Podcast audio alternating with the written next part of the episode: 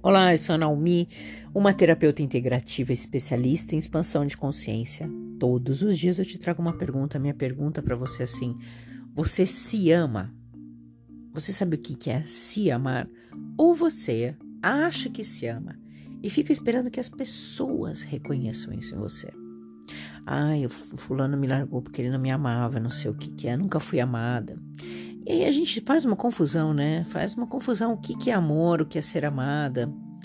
Olha só, quando você se ama, quando você gosta de você do jeito que você quer, que você quer que as pessoas te tratem, é diferente. Por quê? Porque quando a gente se ama, a gente faz aquilo que a gente quer pra gente, certo? Então, eu me amo, eu gosto de fazer X, Y e Z.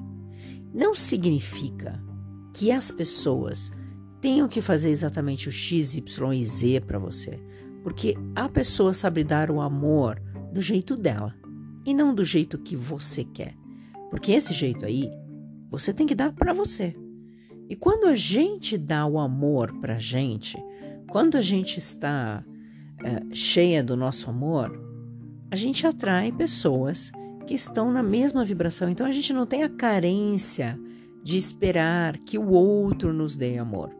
Até porque você atraiu pessoas que também estão na mesma frequência e que saberiam te dar amor não exatamente desse jeito que você quer, né? Um cafezinho da manhã na cama, torradinha com geleia.